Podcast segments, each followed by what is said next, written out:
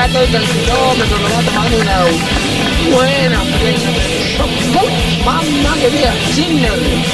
¡Fresco y batata! Somos los hijos de la rebelión. Nos gusta el heavy el rock. ¡Hola! A vos te digo que andas saturado. Apaga el televisor. Prende la radio y sube el volumen para el programa de hoy. Estamos listos para comenzar y hacer un día mejor. Mi amor. Hola mi amor, ¿cómo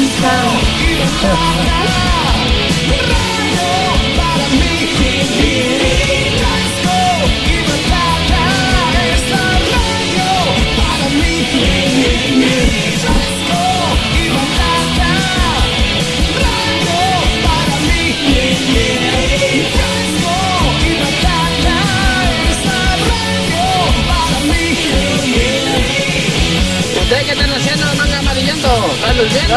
Sí, boludo. Vamos a hacer una asadita, vamos a tomar una cerveza, algo. Qué amarillento que son todos ustedes, Dios me libre.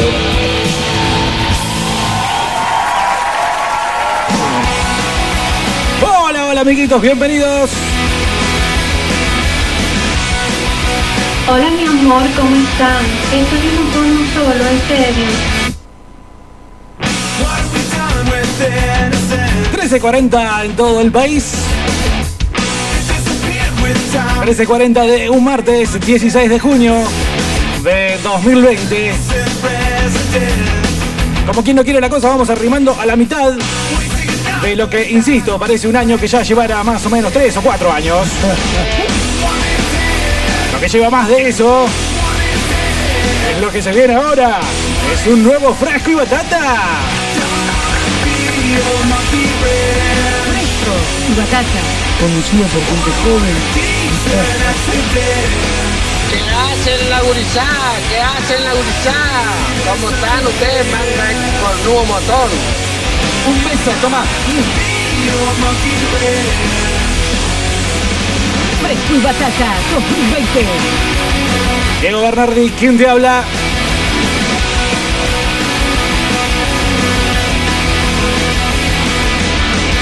Soy Carlos López y me gusta andar en bici.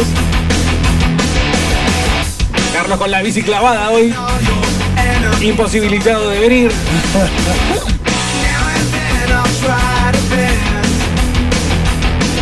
Mister Navarrete en producción. Y vos, claro que sí, vos del otro lado. 299-428. 4328 la línea fresca para que seas batata.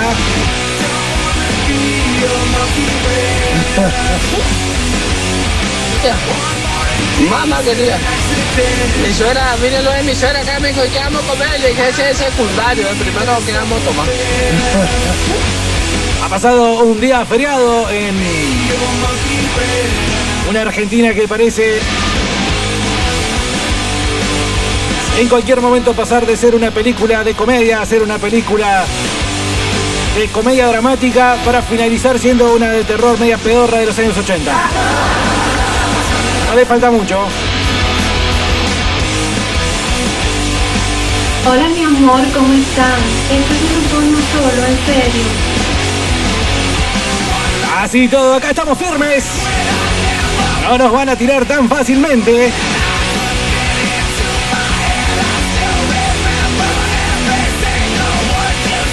www.radiocitynqn.com 104.1 del dial y desde las redes sociales sumando también Spotify todas las líneas, todas las vías para que seas parte de la logia batata Yo estoy feliz de ser colorado, ¿eh?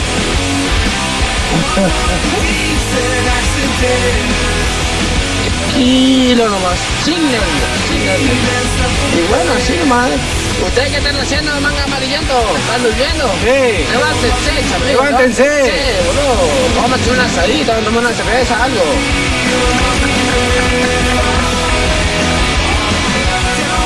9 grados la temperatura en todo Neuquén Capital. Mucha gente moqueando, mucha gente mirando de reojo. La gente que moquea dice, a ver si todavía este tiene el bicho.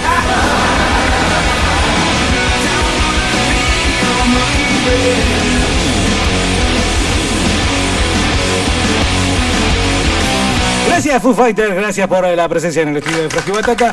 Eh, si no arrancamos nosotros, no arranca nadie, viejo. ¿Qué va a hacer? Es así. bueno, lunes eh, de vuelta, un falso lunes, en realidad no es lunes, es martes. Lo que mañana, 17 de junio, será conmemorar a, a don Martín Miguel de Güemes, se pasó para el lunes porque qué mejor forma de conmemorar a los patriotas que dieron su sangre por esta patria que quedándose en casa y haciendo torta frita.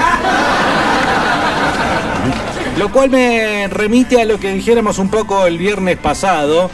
No tanto en realidad, no me remite, pero igual quiero hablar de lo del viernes pasado. No, no, no voy a pedir disculpas ni nada por el estilo, no hubo ningún tipo de denuncia ni nada. Simplemente quería recordar aquello que eh, medio como que en la primera parte del programa del viernes estuvimos hablando que era, eh, bueno, yo sé que dije, eh, era tan gorda que esto, que tan gorda que lo otro. Y después nos, nos abocamos a decir que Carlos de chiquito era tan gordo que... bla, bla, bla. ¿Vos sabés que me quedé pensando durante el fin de semana? ¿Cómo éramos de chiquitos? Y esa es eh, la conexión que vamos a tener hoy a partir del 299-428-4328. Pero escúchame una cosa, quiero pelos y señales. No quiero ninguno que se venga a hacer acá a mandar la parte, porque para eso ya hubiera estado Carlos, ¿sí? Carlos no hubiera contado que era el gordo tirapedos que tenía figuritas. Él hubiera contado que le iba bien en la escuela, qué sé yo. bla, bla.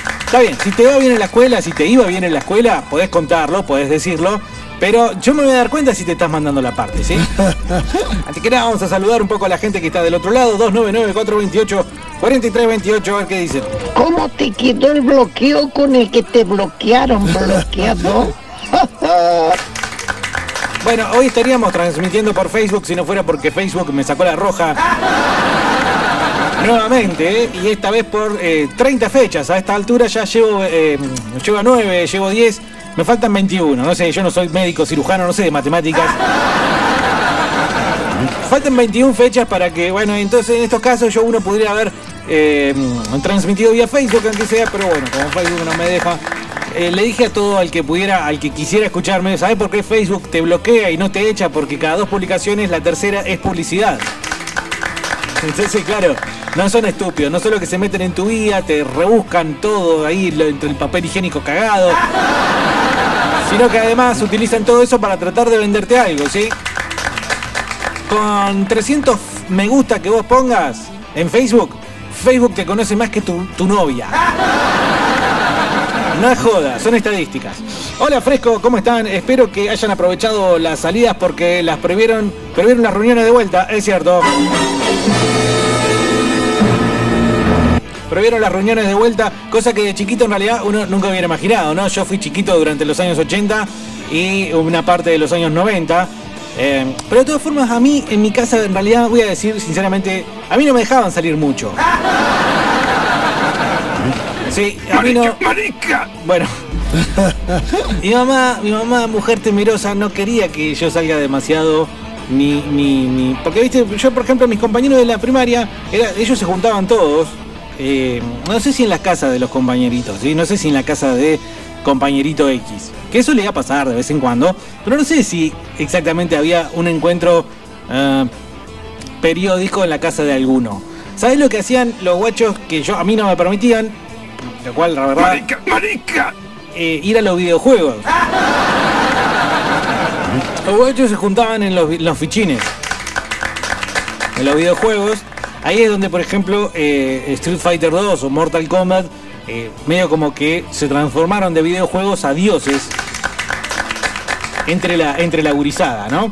Y, y yo realmente tengo que, que admitir acá que me quedaba fuera de eso. A mí se me hace que eres marica. Porque mi vieja le tenía idea a los videojuegos. Pensaba que ahí se vendía falopa y, bueno, con razón, ¿no? Claramente se vendía falopa. Pero bueno, a mí nunca nadie me ofreció nada. Eh, fui dos o tres veces a los videojuegos y no me dejaban ir realmente. ¿Qué hacen fresco? Buena semana. Che, un saludo a todos los nuevos contagiados de coronavirus que hay en. Bueno, un saludo grande, sí. Un saludo grande para los del coronavirus, eh, que en estos momentos se están arruinándonos los pocos que nos queda de, de- bueno, de- Bueno, eh, no sé si ustedes tenían, eh, quizás pasamos la infancia en lugares distintos, pero a mí, por ejemplo, eh, tenía esa cuestión. Eh, en- creciendo en la capital, en Buenos Aires, no me dejaban ir a los fichines porque mamá pensaba que era peligroso. Sí, por ejemplo, iba a los cumpleaños y demás, pero tampoco era muy, muy gustoso de ir. Tampoco les cabía mucho llevarme a los cumpleaños porque no. Ah, viste, qué sé yo, Buenos Aires tiene distancias más grandes y, y uno nunca sabe dónde se va a meter, finalmente nunca sabe dónde vas a dejar al pibe, con lo cual se puede llegar a complicar. Pero sí tuve momentos de dos o tres compañeritos a los cuales a ir a la casa y boludear un rato. Me acuerdo una vez que fue a la casa de uno y yo acostumbrado a tomar café con leche, eh, la madre me sirvió malta. Hija de puta. Hija de ¿Cómo va a servir Malta? Eh, yo lo fui a tomar, ¿no? Pero tomé el primer sorbo y dije, esto es, esto es un asco, esto es un- una porquería, esto no es el café con leche que me hace mi mamá. Así que después, "Ay, sí, se portaron bien, pero Diego no quiso tomar la leche. Encima vigilante. Eh, ¿Qué más de la infancia? La, la maestra, bueno, con las maestras. ¿Quién no tuvo no, eh, una especie de eh, enamoramiento con las maestras? Yo realmente en este momento no recuerdo específica- específicamente cuál. Sí recuerdo de la secundaria, una muy en específico. Pero bueno, eh, no era el único, éramos todos, era una especie de tribuna que estaba atrás de la maestra. Los varones éramos una especie de tribuna mientras la profe de historia, por ejemplo, borraba, borraba el pizarrón. Estábamos, digamos, ahí como muy a la expectativa, ¿no? Esto es realmente terrible lo que estoy diciendo. Y aparte no es tanto de la infancia, es de la adolescencia. Y yo apunto a la infancia, a la que eh, le- seguramente ustedes van a asociar dibujos animados. Claramente me parece que es el... El, el, digamos, el... el- Bueno. Una las cosas que atraviesan la infancia de los chicos, ¿no? Eh, y de vuelta, insisto, quizás eh, son diferentes épocas, pero eh, creo que los dibujos animados siempre de alguna forma atraviesan lo que nos puede llegar a venir a la mente como recuerdo, pensando en aquella época y bueno, sosteniendo yo supongo que un grato, un grato, una grata memoria, un grato recuerdo de, eh, de aquellos años. Yo por empezar, si hablo de dibujos animados, tengo que referirme claramente a eh, uno de los grandes eh, exponentes y yo diría candidatos a mejor dibujo animado para chicos de la historia, que es eh, Tom y Jerry. Señoras y señores, Tom y Jerry. Seguramente eh, ustedes van a dar sus candidatos también, pero no, no simplemente, esto no es un batata retro, un retro batata, sino eh, nada, recordar un poco aquellos años de, de la infancia. Estoy tratando de que Navarrete encuentre la apertura de Tommy Jerry, eh, pero bueno, no sé si. Tommy Jerry es un dibujo muy viejo, que acabo de caer en la cuenta que los dibujos que yo miraba cuando era chico, que tenía 8, 9, 10 años, eran del año 40. Una cosa increíble.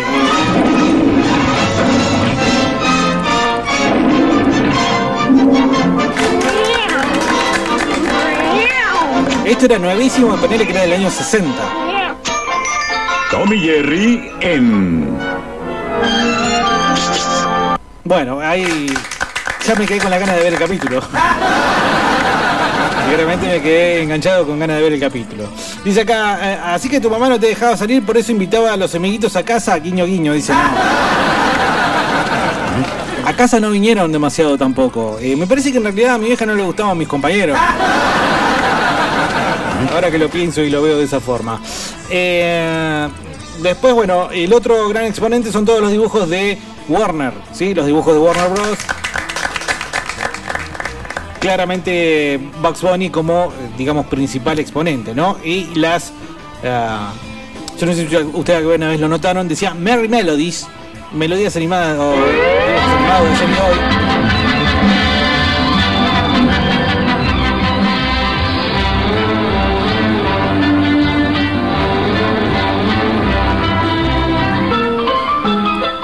Todo lo que venga a partir de eso es genial. Bueno, muy bien. Basta. Ah, son varias, mira.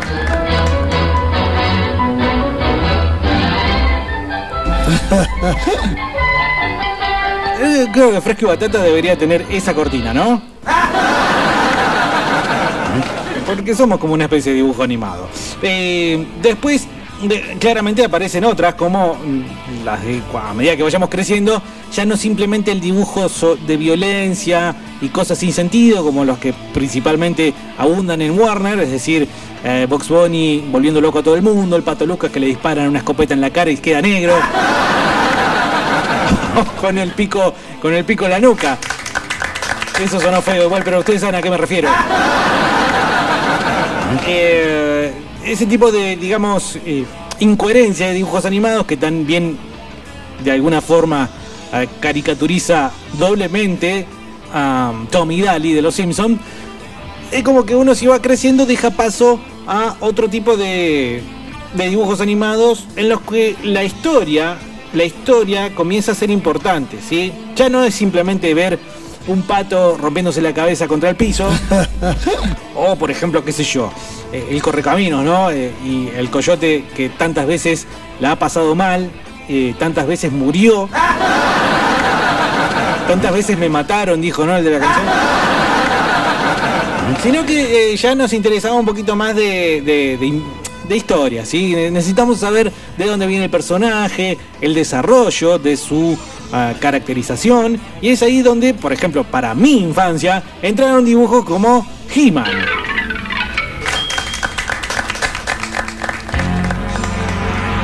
He-Man y los amos del universo. Ajá. Yo soy Adam, príncipe de Eternia y defensor de los secretos del castillo Grayskull. Él es Kringer, mi más querido amigo. Fabulosos y secretos poderes. No recordaba la- el día en que levanté en alto mi espada mágica y dije: ¡Por el poder de Grayskull! Ajá. ¡Yo soy He-Man! Sí, señor. Algunos dicen medio putete, Adam. El príncipe Adam. Kringer se convierte en un felino superpoderoso y yo me transformo en He-Man, el hombre más poderoso del universo. Quiero decir. Muy bien. El que canta, la verdad que es una mierda. La reina Sorceress, Man of Ants y Orco. Juntos defendemos el castillo Grayskull de las demoníacas fuerzas de Skeletor. Muy bien, Skeletor. Excelente, excelente mm, forma de presentar personajes y demás. Yo no recordaba la, la intro hablada, simplemente recordaba la música. Desagradable el loco que cantaba, la verdad. Está ahí atrás a los gritos. Para un poco, para un poco, calmate, sentate ahí, sentate ahí antes que te diga. Pero bueno, cuando éramos chicos no, no, no era tan desagradable. Eh, quería decir algo sobre He-Man, la excelente, excelen- el excelente nivel de animación que tenía. Yo lo recordaba y lo acabo de atestiguar eh, de vuelta. Excelente, altísimo nivel de animación. Ustedes saben eh, que la animación no solo es el dibujo, sino cómo lo haces mover, ¿viste? Eh, te diría muy superior a muchos dibujos que vinieron después. Me animo a decir, por ejemplo, para la polémica incluso, mejor animación que X-Men. Mejor animación que X-Men, claramente. Hola, Diego Bernardi. Como dice que le va? Hola, mi amor, Querido, ¿cómo estás? excelente dibujito, Tony Cerri, sí. Fíjate que ahora Bob Esponja lo declararon ícono LGTB, vos que estás con ese palo. Yo no. Así que de nuestra época debe haber sido la Pantera Rosa, ¿no? ¿Vos qué opinás? No, la Pantera Rosa no creo que le tengamos que endilgar ningún tipo. Es más, vamos a hacer lo siguiente. A todos nuestros dibujos de cuando éramos chicos, eh, no le vamos a endil- a endilgar ningún tipo de asociación con nada que el marrano o el progresismo o los barrazas quieran eh, endilgarle a los dibujos de ahora. Está bien, Bob Esponja, eh, yo realmente no tenía conocimiento de eso. Simplemente supe y me di cuenta en su momento que le robaba mucho a, a Ren Stimpy. Pero bueno, claramente muchos dibujos le robaron mucho a Ren Stimpy. ¿sí? Nada más que Ren Stimpy, bajo la dirección de su creador, John Crick Falusi, tuvo los huevos de hacer eh, y llevar al 100% la propuesta que después muchos aguachentaron y se la quedaron como propia sin el luardo. Claro, sin huevos, obviamente. Con una, una versión más frugal, frutal y, y, bueno, edulcorada de un humor que nace en Ren. Claramente nace en Ren Stimpy. Eh, quisiera, insisto, no quisiera volcar todo el podcast de hoy intitulado Voz de Chiquito porque justamente no es que vamos a meternos únicamente con dibujos animados, sí lo vamos a utilizar para eh, cortinar, para poner musiquilla. Pero quiero que me cuenten cómo era de chiquito vos, Salas. Eh, quiero saber si también de chico eras así gordo. Por decir algo, ¿no? Por decir algo. Eh, la Pantera Rosa, yo realmente, eh, como a todos los dibujos que recién eh, mencionaba la posibilidad, eh, Salas, de que se le pueda llegar a meter una onda como se le mete ahora a Bob Esponja, quiero quitarlo inmediatamente junto con Tommy Jerry, junto con He-Man, a pesar de que, bueno, insisto, el príncipe Adam era- parecía medio putete. Battlecat también, porque era un gato gay. Hasta que se enojaba y cuando se enojaba se pudría todo.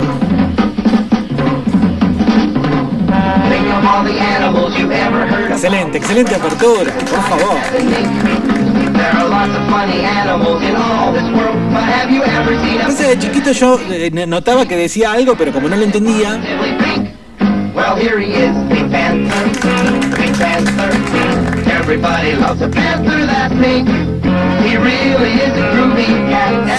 recuerdo cuando iba a la playa la pantera rosa y se inflaba los globos para parecer musculoso.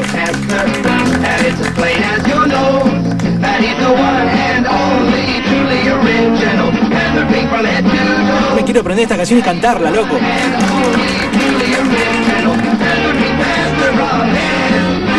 El show de la Pantera Rosa.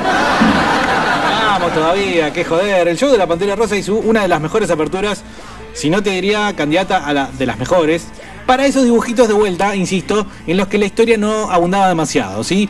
Eh, quizás eh, depende, digamos, en qué edad lo mira, aunque si uno lo mira de grande igual te vas a cagar de risa. Pero uno de chico, eh, primero entraba con esos dibujos y medios incoherentes, como también, insisto, lo vamos a meter acá a la Pantera Rosa. Y después evolucionaba a otras historias como por ejemplo la de He-Man. Y de esa época tenés que recordar un director que se llamaba Tex Avery, que era el que dibujaba Droop y, Sí. y toda esa onda de los 50, sí, era todo ese tipo de animación. Hay un corto que se llama Gato Ventríloco, que es genial, que es el perro de Droopy con un gato, si buscarlo, eh, que es genial. Sí, Tex Avery. eh, realmente yo eh, pongo acá la plata con... Pongo la plata con bobinado porque tiene razón. Realmente no lo recordaba ahora, pero cuando lo, lo nombró vino a mi memoria rápidamente.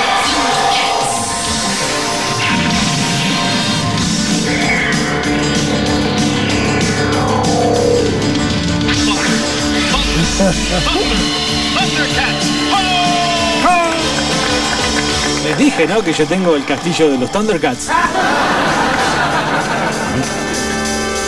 Así de copado soy, mira.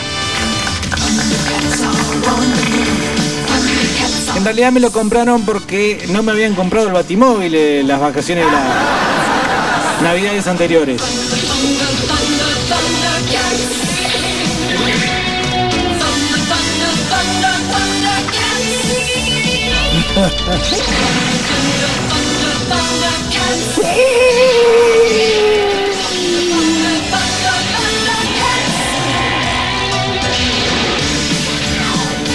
Medio parecido a He-Man, ¿no? ¿Cómo se llamaba el malo de los Thundercats?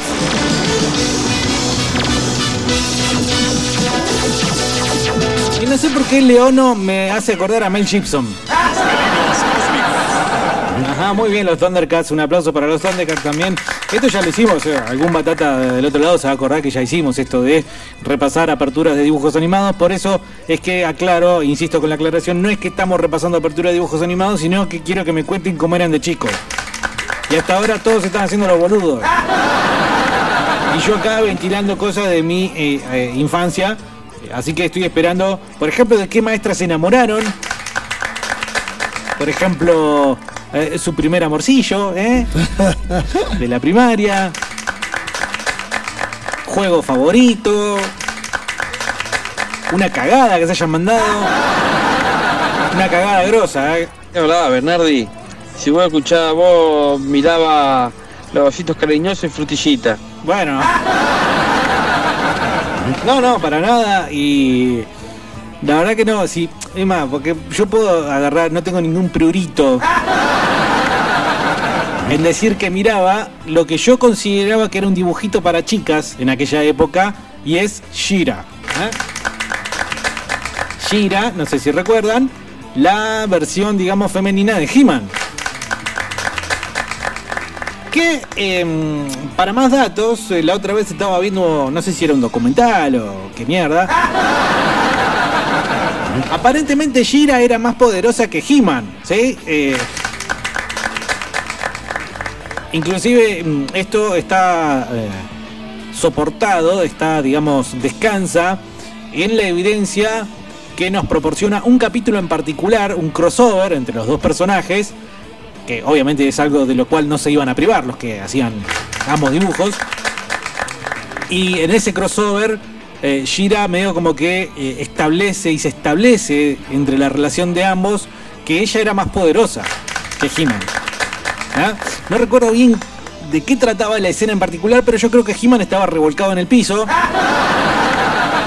Y Shira medio como que le dice, pará, bancá, bancá que yo me arreglo. Yo, yo, yo no, yo lo voy a arreglar todo, ¿eh?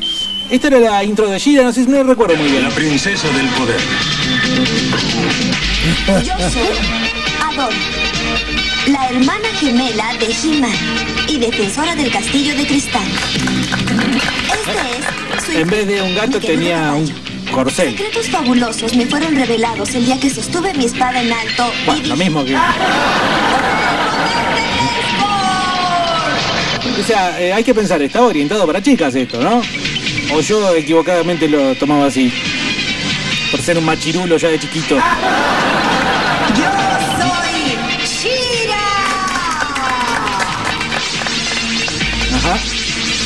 Solo unos cuantos. A mí se me hace que eres marica.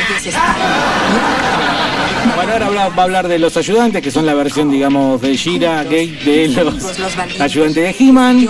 Y bueno, los malvados de Shira también. de las fuerzas malignas de. ¿Cómo se llamaba el malo?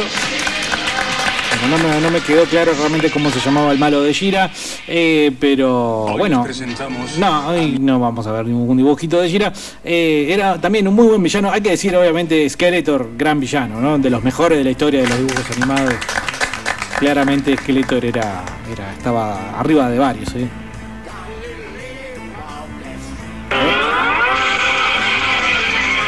Ya la escuchamos esa. Es la primera que escuchamos esa o la segunda.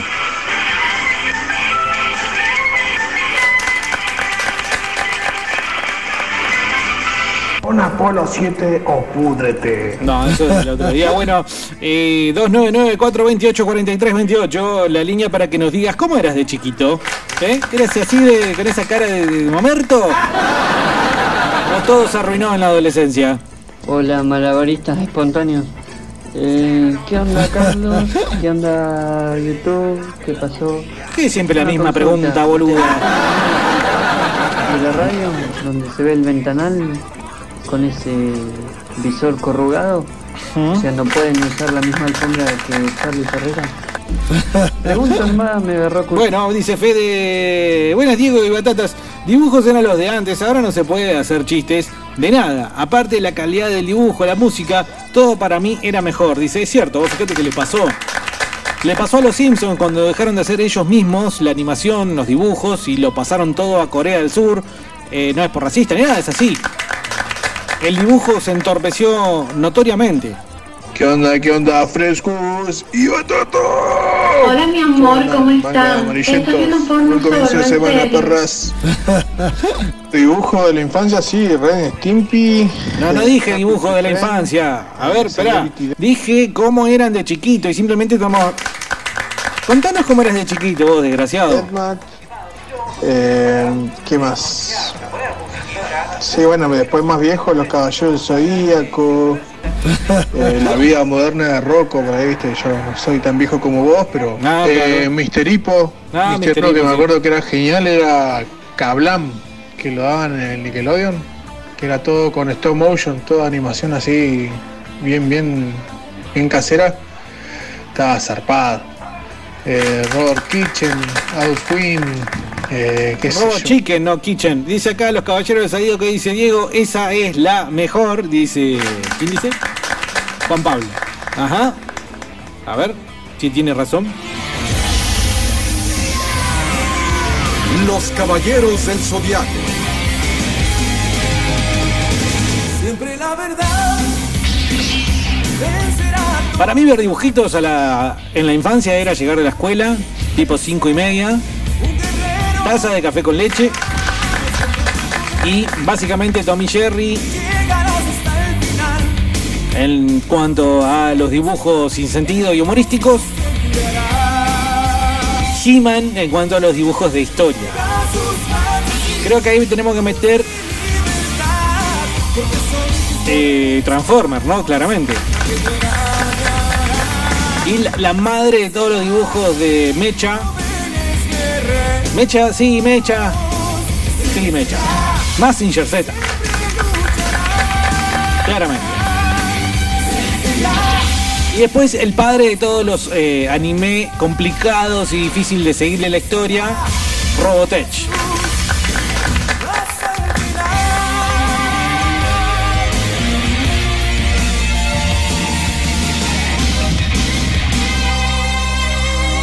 Dicen acá Bobinados, el malo de los eh, Thundercats era Munra. Muy bien, muy bien, Bobinado, siempre atento a la jugada.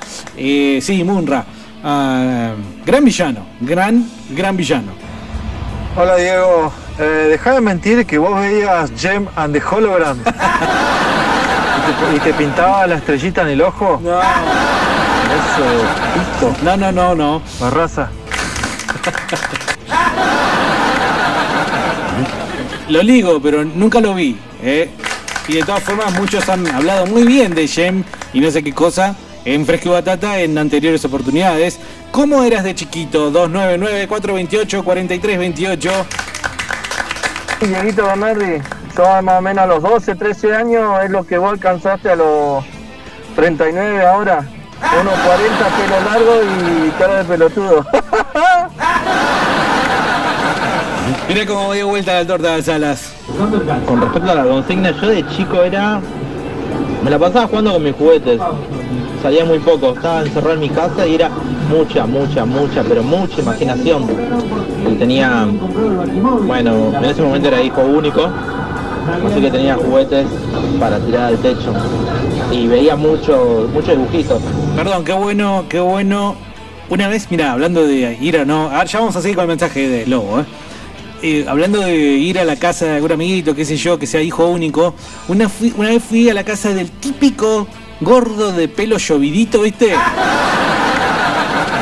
Pobre, ahora que recuerdo me parte el alma, porque vivía con la abuela casi, la abuela se hacía cargo de él. Era muy, muy, estaba muy bien posicionado el gordo. Gente, me parece, yo creo que debe haber sido adinerada, porque tenía todos los juguetes que vos se te puedan imaginar. Y como cuando a Bart, viste, lo adopta el señor Burns. Bueno, un espectáculo ir a la casa de ese gordo. No me acuerdo cómo se llamaba. eh, pero tampoco fue, no duró mucho en el curso, realmente no me acuerdo cómo, cuándo fue que llegó y cuándo fue que se fue, pero no sé, no sé, caí a la casa de ese muchacho una vez y la pasé tan bien. Tenía pies aparte, el loco, arriba o abajo, no me acuerdo si había que subir o bajar. No, un lujo, un lujo la casa de ese gordito. Thundercat, eh, He-Man Tom y Jerry, todo, todo, todo. Y después cuando apareció eh, Magic Kick, no, The Big Channel, en Big Channel, que te pasaban eh, dibujitos y te pasaban música. Eh, era lo mejor. Bueno, uno de los mejores lugares de mi infancia, eh, por, respecto a los juguetes, era la Feria de las Pulgas. Eh, ahí tenían todo, todos los juguetes del universo, a precio uno a uno, obviamente. Todo se conseguía barato y era muy feliz. Pero al ser tan baratos esos juguetes, ¿no eran de mala calidad? Porque, por ejemplo, a mí una vez me regalaron, yo lo contesto, un, Batman que era, plástico duro, ¿viste? Vos eh, tenías que imaginar que Batman movía el brazo porque no. Está bien, te daban el Batman, pero no, te, ¿viste? no, tenían la movilidad propia de un ser humano. Pero bueno, supongo que eh, en negocios como estos abundaban este tipo de juguetes. Ahora, si vos me decís que ahí estaban los de los posta, epa. Ah, una cosa más. eh, mi vieja nunca me dejó tener videojuegos de chico porque dijo que me iban a volver estúpido y sin cerebro. Y mirá, sin videojuegos le pude demostrar que me podía volver estúpido y sin cerebro. Igualmente, claro.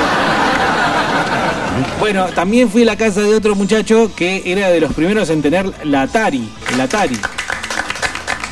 El Atari, si mal no recuerdo, no sé si era. Bueno, pará, me voy a decir, no sé si era el Atari, pero sí era uno de los primeros videojuegos. Y caguete de culo, venía a cassette. Te juro que venía a cassette. A cassette, como cuando uno se compraba el cassette del último el long play de Valera Lynch. Así, así venía y así jugamos eh, varios juegos. Una cosa de loco era. También este también tenía su potencial. Acá nos manda el amigo César un meme de He-Man. A veces pienso que tengo COVID-19 porque no puedo respirar. Luego me desabotó en el pantalón y se me pasa. He-Man eh, estaría olvidado en el ostracismo si no fuera porque, vaya a saber por qué, se transformó en un meme de internet. Y bueno, medio como que lo tuvimos ahí, creo que hace un par de años, como la estrella de Facebook y todas las redes sociales, con esto de la. El consejo de cada, cada capítulo terminaba con un consejo. Y bueno, alguien se acordó de eso y lo transformó en meme, un verdadero héroe esta persona, ¿no? Y chiquito, qué sé yo, no, no era muy salvaje, bro. Eh, teníamos bastante diversión sana ahí con, los- con mis amiguitos. ¿no? Me gustaba jugar a la pelota, eh, ir a correr a la pista de, de bicicross que estaba atrás en la laguna de San Lorenzo y tirarle piedras y bujía a los colectivos. No sé, qué sé yo, boquitas. Algo bien sano ese. Agarrar piedrazo a alguna casa de algún vecino. Eh, a la salida del colegio agarrar piedrazo a alguno que era medio friki. éramos bastante dañinos, pero bueno. Eh, sí, éramos una mierda, ¿no? Conducido por gente joven. ¿Se puede seguir dejando a los pibes que anden en bandas? Bandas de puntos. No, no me refiero a eso. O sea, es seguro que los pibes, qué sé yo, de 8 o 9 años anden por, por las calles de Neuquén. Supongo que si andan en grupo quizá no pase nada, ¿no? Pero si andan en mucho grupo después se transforman en estos eh, mini delincuentes. Con lo cual tampoco conviene dejarlos demasiado. demasiado. Acá el amigo Juan de Comunicación Visual nos manda la foto. Dice, hola fresco de chico, fui el primer emo. Llegaba del colegio y miraba The Big Channel, Thundercat y Massinger. Las villanas de Jin eran las eh, posta, dice.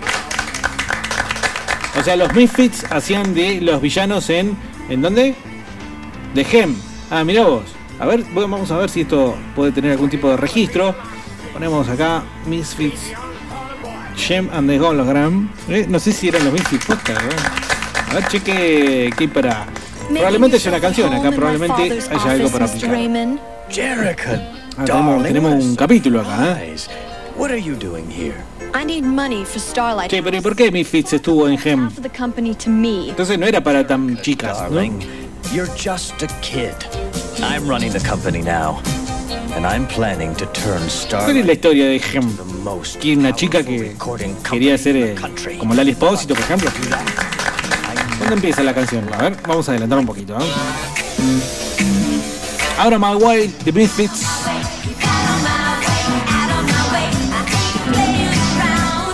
Pero son los Misfits posta, boludo.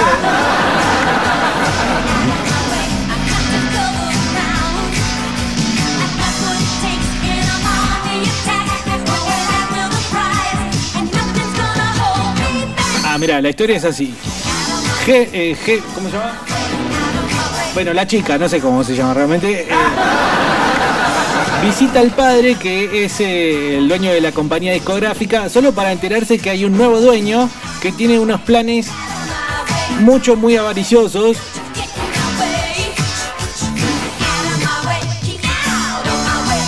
Y tiene, digamos, una nueva banda con una actitud mucho más villanesca que se llama The Misfits. Ahora yo eh, estoy acá diciendo que los Misfits son los que estuvieron en esto y no quisiera estar haciendo el ridículo. Pero como ustedes sabrán, eh, repito todo lo que ustedes dicen, entonces no me... No me hagan hablar huevadas, por favor. 299-428-4328. ¿Cómo eras de chiquito? ¿Eras así de sinvergüenza, de atorrante? ¿Eras así de, de, de facilonga? Es un chiste eso.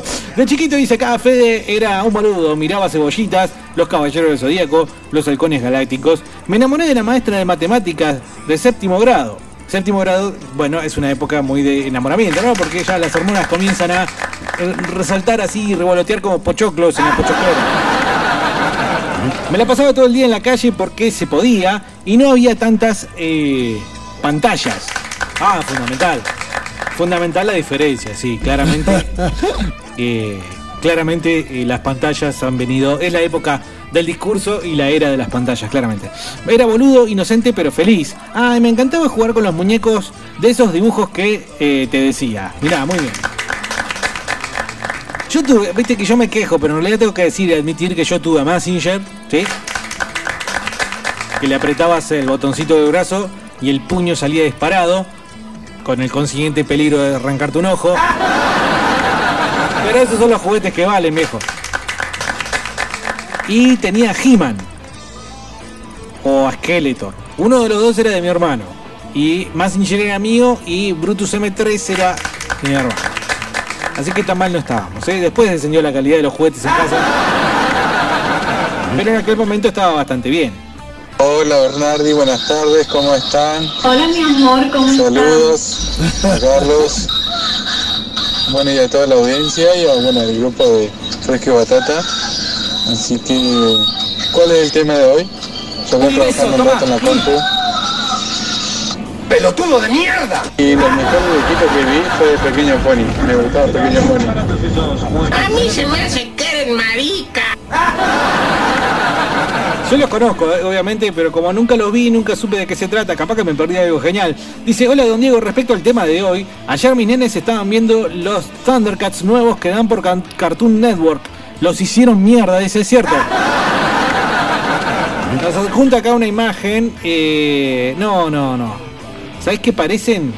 Eh, personajes de cuarta de Dragon Ball. ¿Viste los personajes pedorros, los que no importan, de Dragon Ball? Bueno, eso parecen. Les voy a decir lo siguiente, los que observaron y vieron y siguieron estos dibujitos en su formato original, aléjense, aléjense completamente de las nuevas versiones porque no hay forma, no hay manera de que la puedan mejorar. Y si no la van a mejorar, ¿para qué la vas a ver? Eso es el punto uno. El punto dos es, las van a empeorar. Claramente las van a empeorar, las van a arruinar. Entonces, ¿para qué te vas a, tomar ese mal trago? Eh, no, no, no, lo veas. Simplemente alejate y es más, hacete un favor, si tenés pibes, que no los vean tampoco. Porque Gira, imagínate lo que es ahora, Gira. ¿No? Olvídate. Es, es, no sé. date una idea de lo que puede llegar a ser Shira, personaje femenino poderoso, hoy. En Netflix, por ejemplo. Con cariño, querido. Che, no, fuera de toda la joda, algo que marcó mucho cuando era chiquito era no tener el poder adquisitivo de poder comprar un Duravit. Entonces, para poder competir con los Duravit, agarraba y llenaba de piedra mi, mi auto de, de plástico, le hacía un agujerito arriba y lo llenaba de piedra. En las competencias que se hacían, las carreras esas, a ver cuál llegaba más lejos sin volcar. Muy bien, eh, mirá que eh, la inteligencia y darse maña para hacerse con la victoria. Los Duravit, que yo no, no lo tengo esa competencia, pero que lo largaban cuesta abajo para ver hasta dónde. Está muy buena esa. Hace poco vi una eh, que tiraron ahora que es bolitas. En vez de jugar a la bolita, agarran las bolitas, medio que arman un circuito cuesta abajo para que eh, se. Para que bueno, vos veas a ver cuál gana. Supongo que apostar con guita o sexo es muy buena para agregarle un poco de sabor. Dice, hola, buenas tardes, me llamo Leandro. Cuando era chiquito me gustaba jugar con encendedores. A la puta. En una de esas me meto debajo del sillón de mi abuela y lo prendo fuego. Hace unos días me pidió disculpas por enojarse conmigo. Postdata, empecé a escuchar la radio hace una semana. Bueno, bienvenido, Leandro. Pero por favor, quédate donde estás. Porque este tiene pinta de piro, piromaníaco, claro. Y aparte la abuela, la debilidad de la abuela, ¿cómo le va a pedir disculpas? Culeado, le prendiste fuego el sillón. No, ¿qué vamos a pedir disculpas por enojarse? Está muy bien haberse enojado. Eh, sí, yo recuerdo también que una vez, no sé por qué, tuvimos la idea de jugar con unos papelitos, el encendedor y abajo de la cama. Una receta claramente para el desastre. Hoy en el corro dice, hay pollo frito, dice el amigo Lobo de Caperucita, recordaron la dirección, eh, que te ya que te estoy haciendo el chivo gratis. Hagámoslo bien. Lobo de Caperucita nos dice que en el carro ahora hay pollo frito. ¿Eh? Tiene un, eh, ahí un, colesterol esperando para vos. Bueno, eh, dice, una piba que se giraba el arito y se transformaba en Lali, dice Juan. La, su, su heroína de chica. Haga el mejorcito, Bernardi. Si vos veías Sailor Moon, boludo, te creía eh, una reina seca. Perdón, pero muchos varones, yo no veía Sailor Moon, pero muchos varones lo veían. Eh, pero de todas formas, viste que eh, hoy en día, olvídate, eso ya no existe más. No existe más. Pero por otro lado, vamos a hacernos cargo de lo que sí pasaba en nuestra época. uno sabía que eh, si el dibujito estaba orientado para las chicas, uno como varón probablemente no lo iba a mirar. O por lo menos a mí me pasaba eso. Si ustedes les pasaba otra cosa, lo pueden decir. A mí me pasaba eso. Y al mismo tiempo, tampoco era tonto. Sabía que quizás el producto era muy bueno y me lo estaba perdiendo nada más que por, por mi machismo eh, incipiente. Así que bueno, eh, pero bueno, ese era yo. Otros tantos agarraron y lo miraban igual. Más, te voy a decir algo que quizás no, no, no lo estés considerando. Es terrible de decir, pero lo voy a decir. Cuando uno es chico y va pasando de la niñez a la pubertad y de la pubertad a la adolescencia, el temita de las hormonas y bla bla bla, seguramente ya sabes para dónde estoy apuntando, me pescas. Eh, uno de alguna forma me parece que proyecta en ese dibujito animado sus primeros intereses amorosos, románticos, barra eh, sexual. Esto de, por ejemplo, enamorarse de la maestra también es una especie de primer primer manifestación. Y lo digo con toda conciencia porque yo soy psicólogo, claro, ustedes saben. Así que nadie me lo puede rebatir y si me lo van a rebatir, Eh, buenas tardes, ¿cómo les va? Yo de chiquito hacía lo que hacían la mayoría de la gente de mi edad. Era masturbarse en el baño después del Yuya. Ah, qué problema. Y Zumbita, devolvé la bolsa, por favor. Qué problema, Yuya, ¿no? Porque bueno, ahí tenés, ¿viste? Ahí está, ahí está. El programa para chicos, bueno, qué sé yo. Está, está Flavia Palmiero y el señor televisor, ¿eh? Ahí están, vos los ves. No, nada, lo sumo. Ay, qué linda Flavia, qué sé yo. Pero después te cae Yuya, eh, medio que en pelotas. Con las paquitas ahí, qué sé yo. Y es otra cosa, ¿viste? A uno ya le va entrando cierto interés en esa edad y. Es un cambio fuerte, ¿sí? Eh, me parece que. ¡El cochinote! No, no le digo. Ah, bueno, eh, ustedes saben de dónde venía Yuya, ¿no? Ustedes saben de dónde venía Yuya. Venía eh, del porno, venía. Ese medio como que no. No digo que Panam, ¿no? Y todas esas que después, bueno. Hola frescos. Yo de chiquita era bastante pava, o sea, medía como unos 70 y tenía 7 años y no. No, tan alta, boludo. como unos 70 y tenía 7 años y no me daba cuenta. Entonces me hacían bullying los del edificio de enfrente, que era la guerra contra los nuestros. Y mm, mi vieja, yo llegaba llorando, qué sé yo, hasta que mi vieja me dijo, basta, defendete. Claro. Eh, Casi son el doble que esos pibitos, los podés revolear. Así que tomé las palabras literales de mi madre y al otro día eh, vino a pegarme uno, le agarré la mano y lo revoleé a la No. mierda. Estuvo muy bueno. Nunca más, nunca más. Después cada vez que venía lo revoleaba. O sea, no sabía no le pegaba ni patada, ni piña, ni ninguna otra cosa porque los reflejos no me andaban muy bien. pero revoleada segura. Y mm, después, bueno, los juguetes, eh, no tenía tantos juguetes, pero mi abuela que vivía en Canadá nos mandaba una vez al año más o menos una encomienda y ahí venía Qué buena onda. lo mejor, o sea, Sí. Barbie copada, eh, no sé, eh, juguetes de Snoopy, cosas que acá ni existían. Y mm, dibujitos, mis- los preferidos eran los Thundercats y Jamie de Hologram también. Las de Midfit eran las mejores. Concuerdo ahí con. No sé si eran los Midfit, ¿eh? Pero No, las canciones eran como más rockeras, me gustaban más ya de chiquitita. Bueno, saludos al sótano. Sí, eh, de todas formas, agarrársela con una. ah, También, ¿no? En mi machismo, regodeando y revolcándome en mi machismo. ¿Cómo le va a bardear? ¿Cómo vas a bardear a una mujer? No daba. No daba eso, me parece pelearse así. Eh, bueno, qué sé yo. Pero 1,70 a los 7 años, boludo. Que probablemente eh, los apodos, ¿no? También ahí deben haber aparecido de una forma fuerte. Eh, rápidamente puedo pensar en, en- en algo relacionado con girafona. Eh, podés, podés- podés, eh, compartirlo si querés, eh, como te decían. Claramente tenías que tener apodo, y te digo a vos, Romina, como le digo a todos, 299-428-4328, ¿cómo les decían? Eh, dejen de contar cosas de lo que son copados. Hagan como Romina y reconozcan que, que- que ve- venían medio mal ya de chiquito. Hoy en el carro hay pollo frito, decían, Rode 190, el amigo Lobo de Caperucita. Rode 190, pollo frito. Me acuerdo también cuando era chico lo que estaba muy de moda era el camión Bronco, la marca Bronco. Sí. o sea, eran camiones Sí, re- eran re chodos, eran re chotos, bro. Pero no sé, se ve que era de plástico bueno, una gilada así, porque eran más caros que la pija. Nunca tuve uno, pero mi vecino sí. Estaban muy buenos, bro. Ponía todas las piedras que quería encima y no le pasaba nada camioncito. O sea, ¿Nunca te pasó que le, te invitaron a jugar y quizás te, te moviste para atrás y le pisaste un juguete al pibe y le rompiste? me pasó una vez y el pibe empezó a llorar a los gritos, quería que me vaya. Después otra cosa que también miraba de chico mucho eran los Power Rangers. Y era re fanático, me acuerdo, mi vieja me compró un, el muñequito ese que le da vuelta a la cabeza y tiene un casco. Y en la otra punta del, del rotor ese de cabeza tiene la cabeza del- de la persona, ¿viste? O sea, no de la persona, sino del muñeco.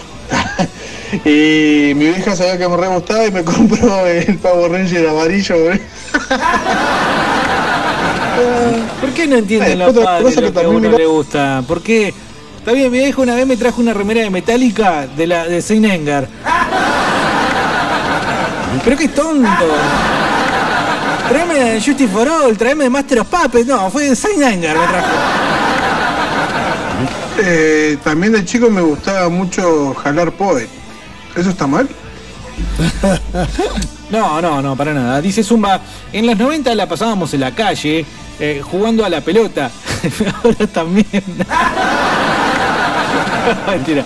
Me gustaba mirar MacGyver. Ah, mirá. Y los centuriones. Eh, besitos en los sobacos, dice. Qué buena la, la intro de MacGyver. Yo, eh, mirá, eh, si tuviéramos que sacarle la música a, a una a una serie y ponérsela como introducción a Fresco y Batata, tiene que ser la de MacGyver. O en inglés, MacGyver. Empezaba así medio wasted, ¿no? Después cambia y se pone medio Bon Jovi.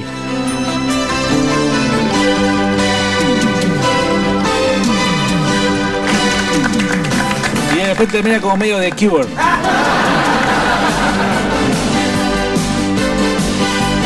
¿Cómo no hicieron un cantito de, hinchada con esto, de tribuna?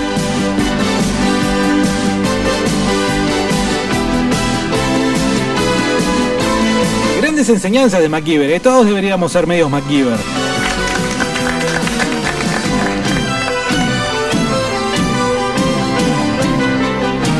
Pasa que como el tipo no usaba armas, no sé si lo recuerdan, entonces se transformó en un chiste en la primaria. Aquel que nunca tenía una mina o algo le decían MacGyver. ¿Por qué? Eh, porque nunca usa la pistola. Eh.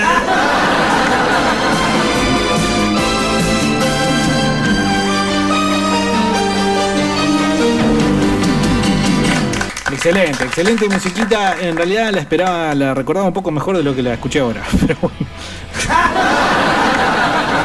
Eh, está, está muy buena, está muy buena. MacGyver, muy bien, Zumba, eh, coincido claramente. Dice acá Alejandro, la masturbación es cosa de niños, entonces sigo siendo un niño, dice.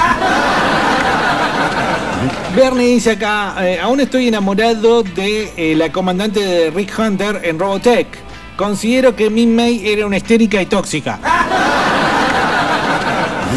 terrible apertura la de Robotech, eh, terrible apertura.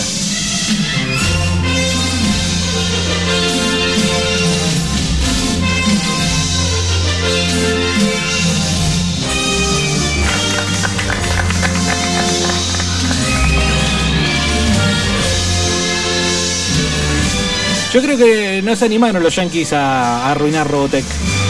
Es demasiado difícil para arruinarlo, ¿no? Otras cosas los propios japoneses se encargaron de arruinar como Massinger. Pero Robotech no lo han podido tumbar. Demasiado complicada la historia como para arruinarla. Igual la tenés que entender, ¿viste?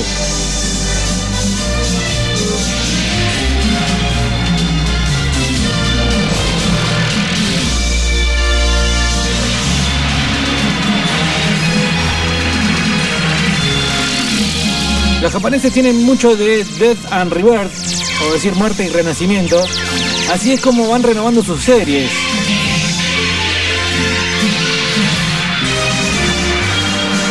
Van cambiando los personajes, vos no te das cuenta porque en Argentina llegan todos mezclados los capítulos. Y ahí es donde comienza la confusión.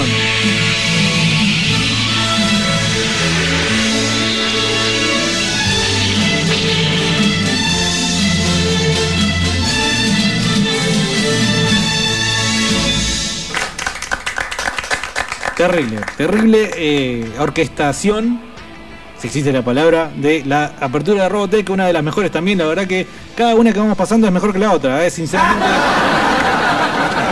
Y bueno, acá Romina admite que le decían jirafa y poste de luz. Puede que los chicos en realidad no tienen demasiada imaginación. O sí, pero buscan ir al hueso directamente, no, no lo van con mucho, mucho rebusque. Dice acá Fernando, me llega mucho mensaje que no me dejan leer. Fernando dice, Jamaica me decían por lo morocho y la película Jamaica bajo cero. Así que muy poca gente ya me dice Jamaica, medía un metro ochenta con 14 años, entraba a todos lados eh, y dice bares. Eh, y bueno, eh, eso es lo que tienen pedir los chicos que crecen demasiado, ¿no? Después, vos lo precisás si los querés en tu equipo. Por ejemplo, en la clase de gimnasia, claramente al grandote lo querés, ¿sí?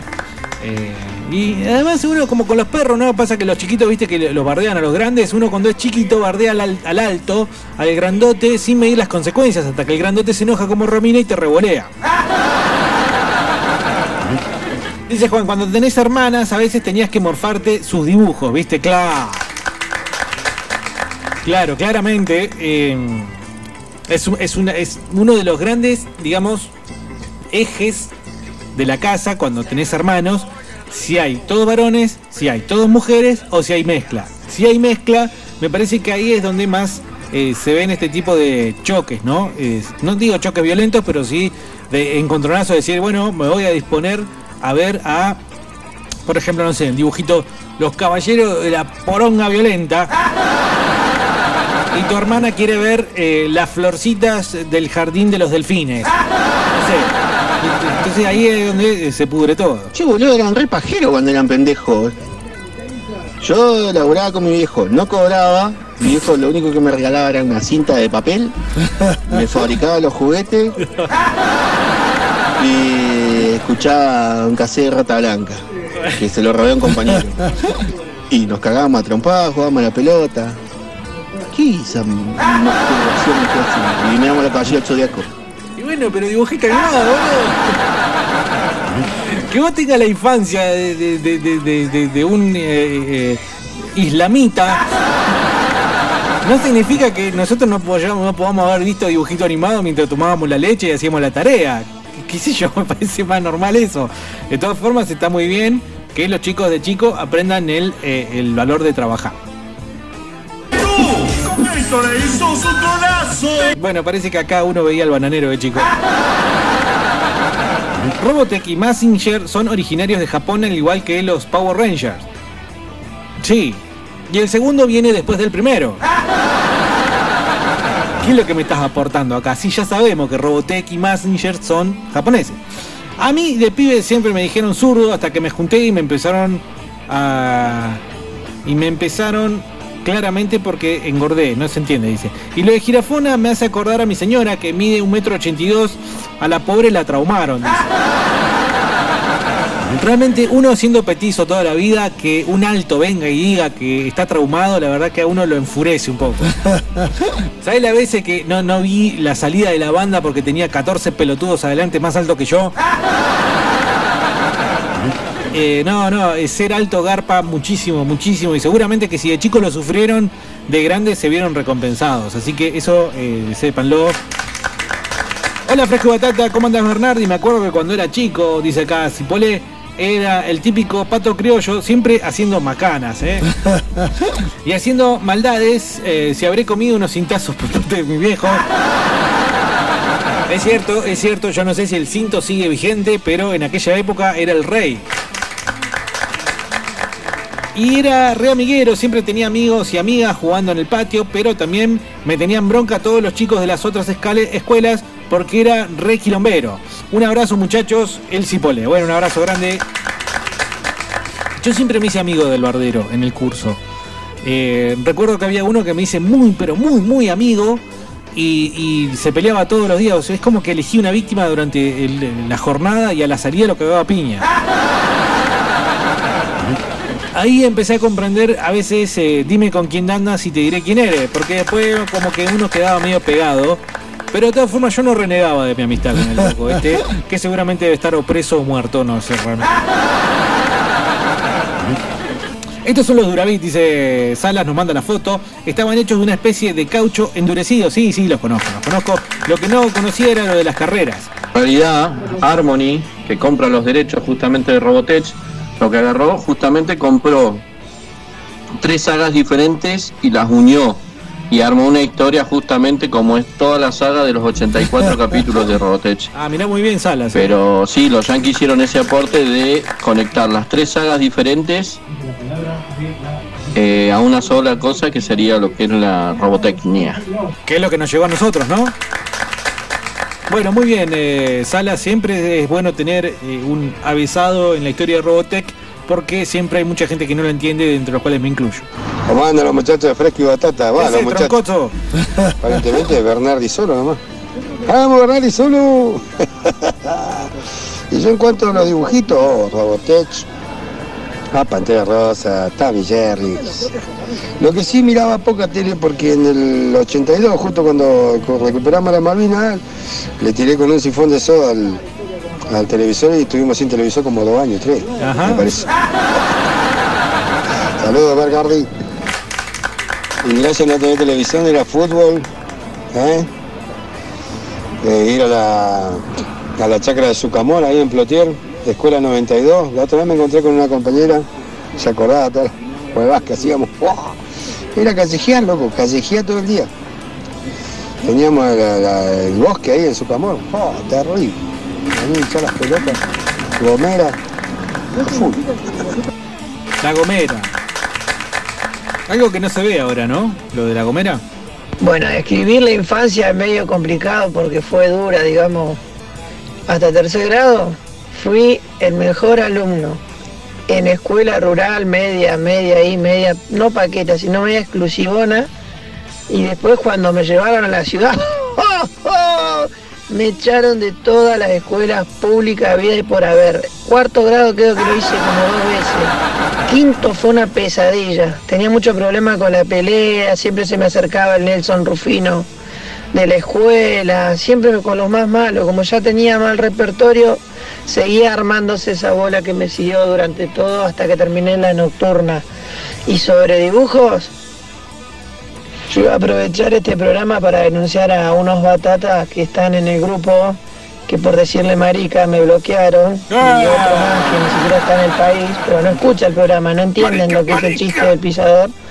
Bueno, uno de esos eh, se encerraba en la pieza, mi hermano, y, y con un rallador de queso en la mano, puesto, pasado la mano por dentro, se lo ponía en el brazo y con un palo de amasar, era un Power Ranger y el olor a bolas que dejaba en la pieza era único. Ay. Sería genial que lo estuviera escuchando porque no lo puede negar el hijo de puta.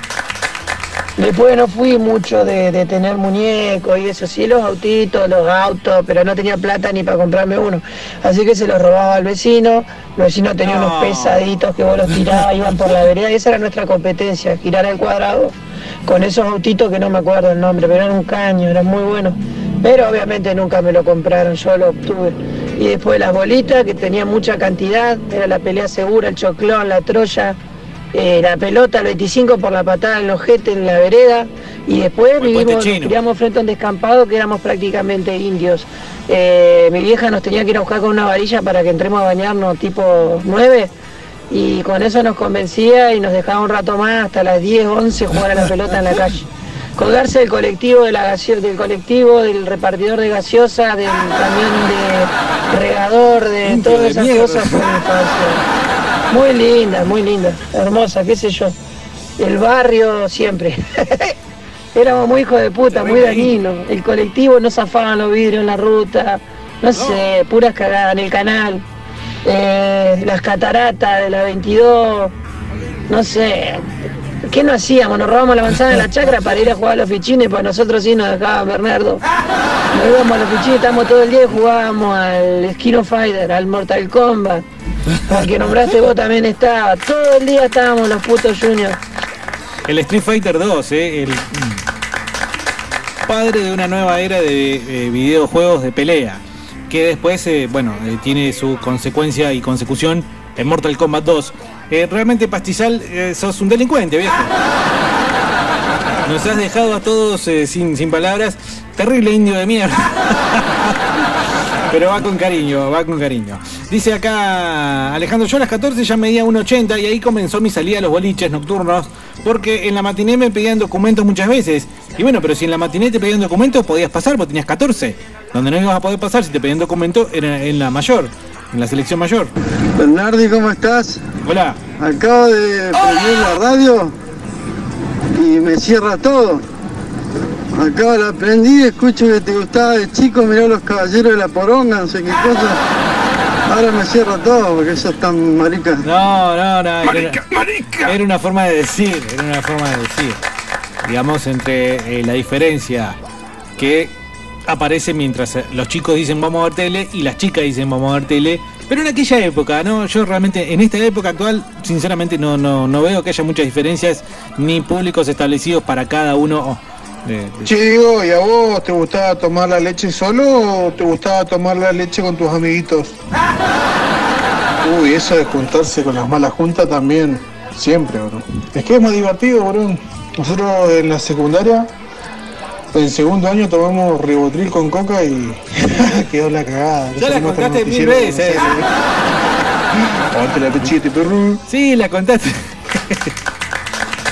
La contaste como mil veces esa anécdota. Eh, incluso nos, nos mostraste que salió en las noticias y demás. Dice que la sala se tocaba con Robotech, ¿eh? ¡Uh! No, por favor. ¡El cochinote! Bueno, eh, supongo que con alguno de los personajes ahí de, de Robotech, ya sea Min May o eh, la capitana, de que no se acuerdan de Rick Hunter, ¿cómo se llama? Pésimos eh, robotequeros y no se acuerdan cómo se llama la, la capitana. El chaboncito ese que está hablando parece que tuvimos la misma infancia, toda la misma cagada que ese todo. Ese que habló con la voz finita, ese que habló así con la voz finita. Verá, y capaz que se reencuentran después de tantos años escuchando un mismo programa de radio, capaz que eran mm, cuates de, la- de aquella época hicieron las mismas cagadas juntos y, bueno, después perdieron el contacto. Ojo, eh, ojota, puede haber un reencuentro aquí en Fresco y Batata. No se olviden de las tortugas ninjas, dice, en la feria de las pulgas me compraron los caballos del Zodíaco de Plata, los caballeros, ¿no? Los caballos. del Zodíaco de Plata a 7 pesos y los de oro a 10 pesos. Si sos de Buenos Aires, seguro conocés los fichines de dinos, eran gigantes, esos lugares. No, no me dejaban ir. Eh, Tengo un trauma de la niñez porque no me dejaban ir. No, no conozco. te puedo decir Sacoa, pero me parece que no sé si de Buenos Aires o Mar del Plata, la verdad que no, no recuerdo ahora. María dice, ah, aclaro que puse escalera porque vivo en un barrio de monoblocks y me tenían bronca los chicos de las otras escaleras, no escuelas. Ah, yo dije escuela. Mirá, eh, en los monoblocks, sí, eh, también suele haber picante, seguramente. Eh, dice acá, eh, bueno, pero en la 104.1 no la había contado la historia. Qué boludo. Bueno, eh, es cierto, no la habías contado, dice. Ah, Lisa se llamaba. Mirá, acá mi hermano dice, lee, boludo, dice. Sí, Lisa, Lisa. Lisa, la capitana de Rick Hunter. Es la comandante Haynes, Bernardi. Y Cla se sacudía con Barbie. Miraba la, la serie animada de Barbie. Bueno, lo hace Cochinote, es cierto. ¡Cochinote! no sé si. Usted tiene que arrepentirse de lo que dijo. Tenía, tenía dibujo Barbie, ¿no? Bueno, ahí está, ese es un límite que yo personalmente no iba a cruzar, aun por más buena que esté la serie. Que probablemente no haya estado buena, ¿eh? La serie de Barbie. Si alguien o alguna del otro lado veía ese dibujito, díganos, díganos si realmente podemos decir que era una cosa que estaba buena. Cuando encontrábamos una obra en construcción nos jugábamos a tirarnos con los ladrillos. Vos le tirabas los ladrillos a uno y el otro lo tenía que agarrar y si no agarraba te partía la cabeza.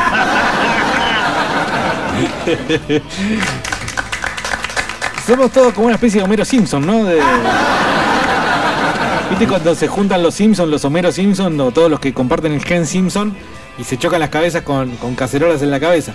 Dice, eh, hasta yo siendo un mapuche conozco de dinos, dice Lobo Caperucita. Bueno, yo no, no, no conozco. Nos manda una foto, don Emilio dice, dame tu fuerza, piedrazo. Muy malo el caballero que nos manda acá la foto que nos manda. Eh, y claro, medio como que reconoce que sí realmente se tocaba con Barbie. Yo creo que eh, es momento de empezar a dejar un manto de piedad. Pero si de alguna forma ustedes consideran que hay más dibujitos, o no dibujitos, porque al 299-428-4328 lo que yo les proponía era que nos digan cómo era su infancia, cómo eran de chiquitos. ¿Eran unas culiados? Por ejemplo, sus padres, ¿en algún momento los encerraron en la pieza? Porque ese castigo era vigente, estaba vigente en aquella época. ¿Eh? O por ejemplo, ya no, no veo más padres que manden al rincón a los pibes.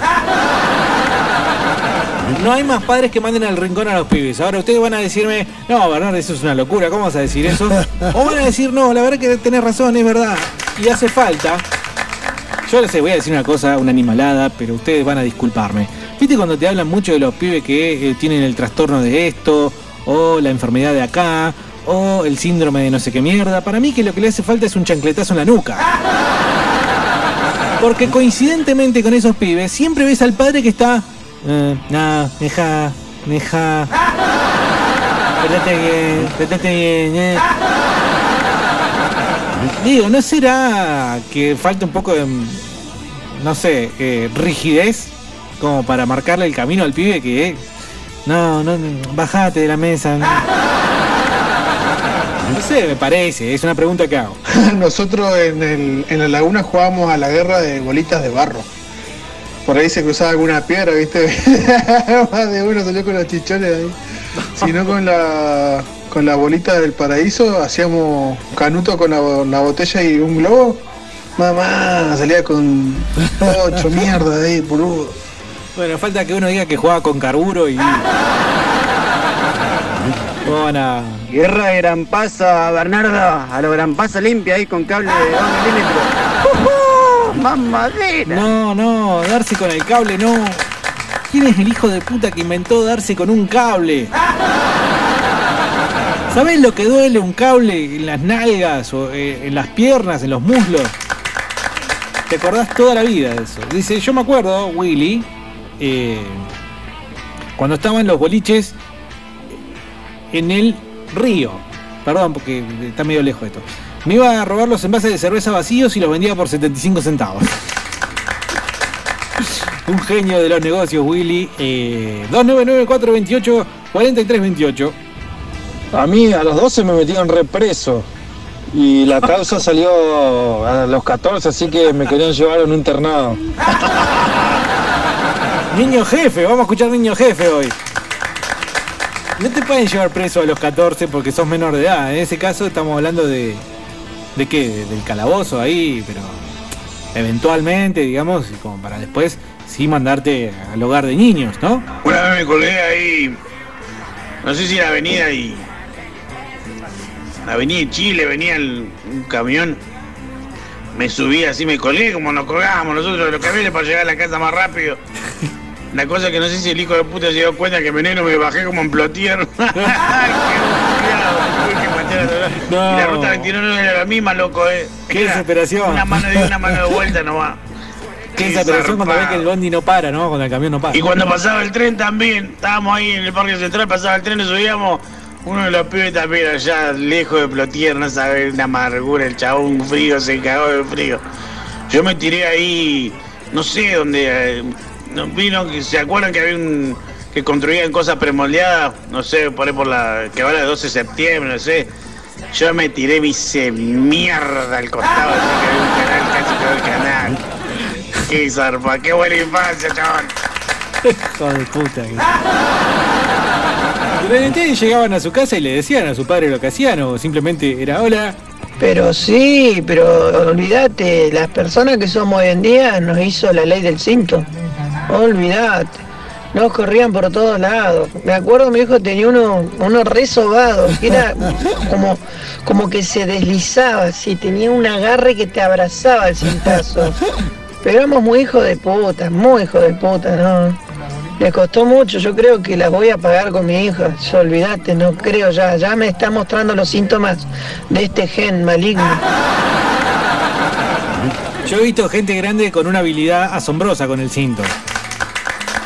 Capaz que están sentados almorzando y el pibe se la manda y ellos mismos ahí con una sola mano desprenden el cinto, lo sacan, lo, lo sacan de la cintura. En ese mismo movimiento el cinto golpea el cachete del niño. Y con el mismo envío el el cinto vuelve a las hebillas y se lo vuelve a poner en la cintura. Eh, realmente es, es mágico, es milagroso. Es como cuando Hansel se saca el canzón sin sacarse el pantalón. Ese es maravilloso, realmente. Ah, pero si hablamos de armamento, la grampita con la liguita, la gomera misma, ¿a quién se la aguanta? El gomerazo en la punta del dedo gordo, el tiracanuto con el canuto verde. Oh, olvidate, armamento, eso es genial. Yo me acuerdo que cuando éramos chicos a alguien se le ocurrió eh, dejar un poco de saliva en el dedo mayor y lanzarlo contra el oponente para escupirlo. No sé si alguien más hacía esto, se hacía... ¿eh? Es terrible, es terrible. eh, las cosas que estamos Ah, escuchando. bueno, y también ahí en mi cuadra había un, para, un paraíso, no, un sauce, sauce llorón, ¿viste? Así que también por ahí agarrábamos, sacábamos la varilla, nos entrábamos a corretear con la varilla y nos dábamos una sobre esa Guerra de, dice Romina, guerra de bosta de vaca en la chacra. No, deja de joder. Hay que agarrarla, o sea, que tiene con guante, qué asco, por favor. También recuerdo mucho, eh, y seguramente alguno del otro lado también lo va a, a subrayar, el robo, el robo de frutas y, bueno, frutas generalmente. Me acuerdo ya esto de la adolescencia, segundo o tercer año salíamos y eh, pasábamos por un árbol donde, eh, bueno, abundaban los nísperos. Así que nos choreábamos los nísperos de un viejo que por ahí salía, se daba cuenta y salía y nos echaba. Robotech y Messenger son originarios de Japón, igual que los Power Rangers, dice acá. Esto yo ya lo leí y además ya me burlé de, de- de eso. Gastonga. Bernardi, ¿cómo va todo bien? Che, Bernardi, sí, nombraste el carburo. Yo creo que más de uno jugó con carburo. No, hijo Lo íbamos a buscar a. Creo que era algo de mecánico, era que íbamos de pibe, agarramos una lata, le hacía agujero, le ponías agua al carburo y esperaba un rato y le ponías un palo con fuego. Volaba la lata. Más de uno tiene que haberlo hecho. Sí, bueno, seguramente. De chico. De chico. Y vos decís el chapista. Generalmente los chapistas tenían carburo porque lo utilizaban para eh, calentar el alambre con el cual hacían las reparaciones para la, la chapa. Hola Batatas, dice, me acuerdo que antes jugábamos un partido de fútbol en el barrio y cuando uno se iba, le tiraban... Les tiraban piedra. Pero se tenía que ir. Dice, y una vez tiraron una cocina vieja, con un amigo nos pusimos a hacer fuego dentro de la cocina. Pusimos unas latas de querosén y voló la cocina a la mierda. Cayó toda la policía, dice. Claro, ¿no? Imagínate acto terrorista en el barrio y resulta que eran ustedes desgraciados, inmundos que estaban jugando con.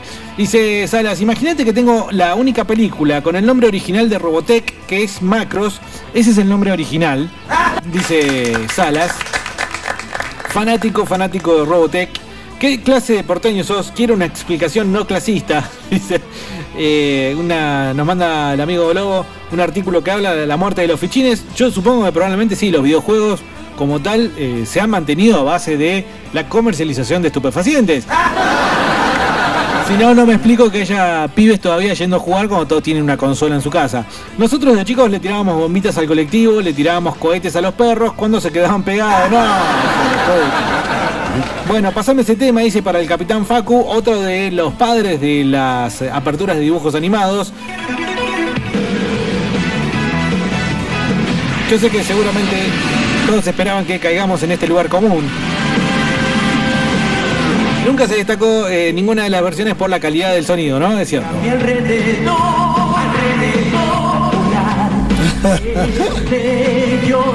Yo me declaro eh, por fuera, siempre lo hice, de la, del mundillo de Dragon Ball, pero ahí me agarró una edad justa en la que dije, ah, esto es una boludez. Y bueno, qué sé yo, no lo vi y nunca me... Pero bueno, de grande pude observar un poco más la historia y percatarme de que sí, estaba bien hecho, era una buena historia. Demasiado japonesa, ¿no? Con cosas que duran una eternidad y sobre explicaciones demasiado molestas. Aún así, no se puede negar que es uno de los grandecitos del anime. No, Bernardis, en esa época los milicos eran una cagada, boludo, como siempre, ¿no? Pero en esa época era una... Te cagaban a palos, boludo. Yo estoy feliz de ser colorado, ¿eh?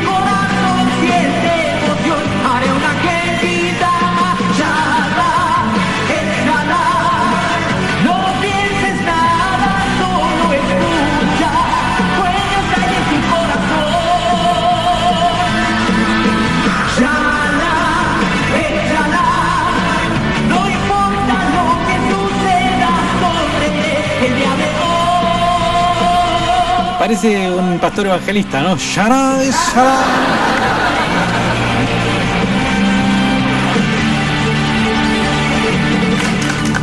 Bueno, eh, cuando los japoneses se ponen a hacer cosas, ustedes saben que siempre, siempre son mejores que todo el mundo. En este caso con los dibujos animados lo han demostrado largamente eh, durante muchísimo tiempo. Y uno de los grandes exponentes es Dragon Ball. Ah, lo que era bravo era la rejilla de la vieja. ¡Guau! Esa sí que para Te sacaba una escama, boludo. Sí, sí, también. eh, gran habilidad en la, en la muñeca de las madres para darte con la, la- la bailarina, la rejilla. Así.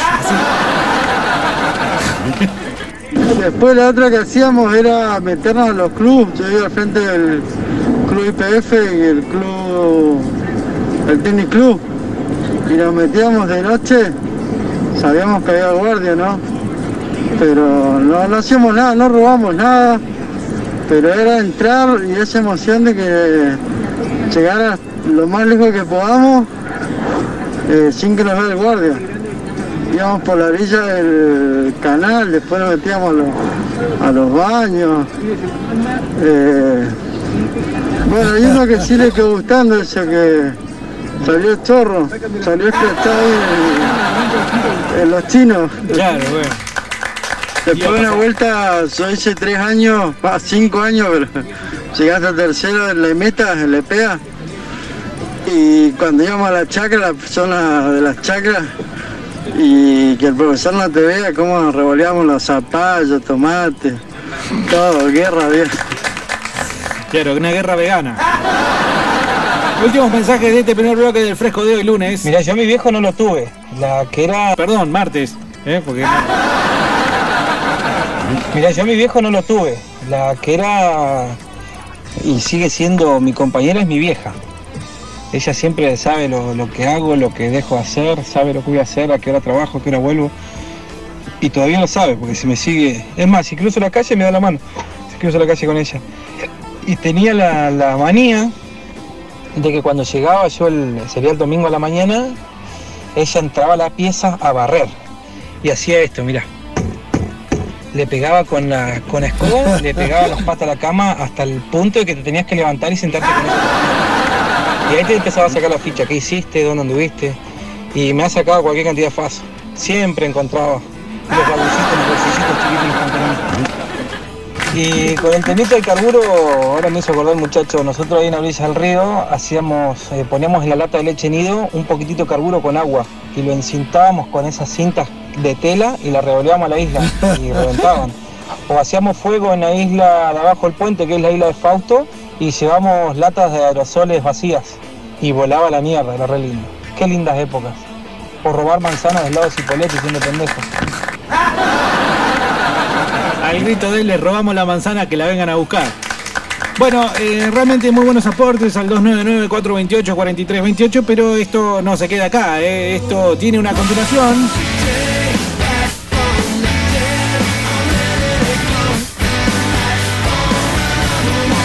Será en el bloque siguiente y a partir de ese momento seguiremos conversando respecto a cómo eras de chiquito, desgraciado. Ya volvemos.